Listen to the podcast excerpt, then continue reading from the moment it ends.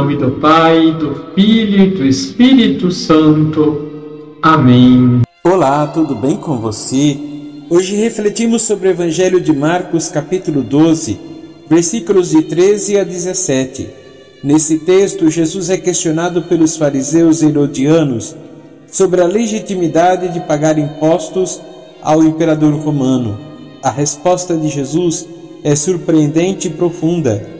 Ele pede que lhe mostrem a moeda usada para pagar o imposto e pergunta de quem é a imagem e a inscrição nela. Ao responderem que é a imagem do imperador romano, Jesus diz: Dai, pois, a César o que é de César e a Deus o que é de Deus. Essa resposta nos ensina que devemos honrar as autoridades constituídas, mas também devemos dar a Deus o que lhe pertence. Isso significa que devemos cumprir nossas obrigações civis, mas nunca esquecer nossas obrigações religiosas. Além disso, essa passagem nos ensina que devemos ter uma visão mais ampla da realidade. A moeda com a imagem de César pertencia ao Império Romano, mas as pessoas pertencem a Deus. Devemos lembrar que somos filhos de Deus e que a nossa verdadeira identidade está em Cristo.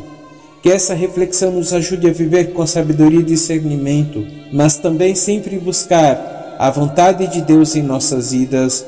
Amém. Abençoe-vos o Deus Todo-Poderoso, Pai, Filho e Espírito Santo. Amém.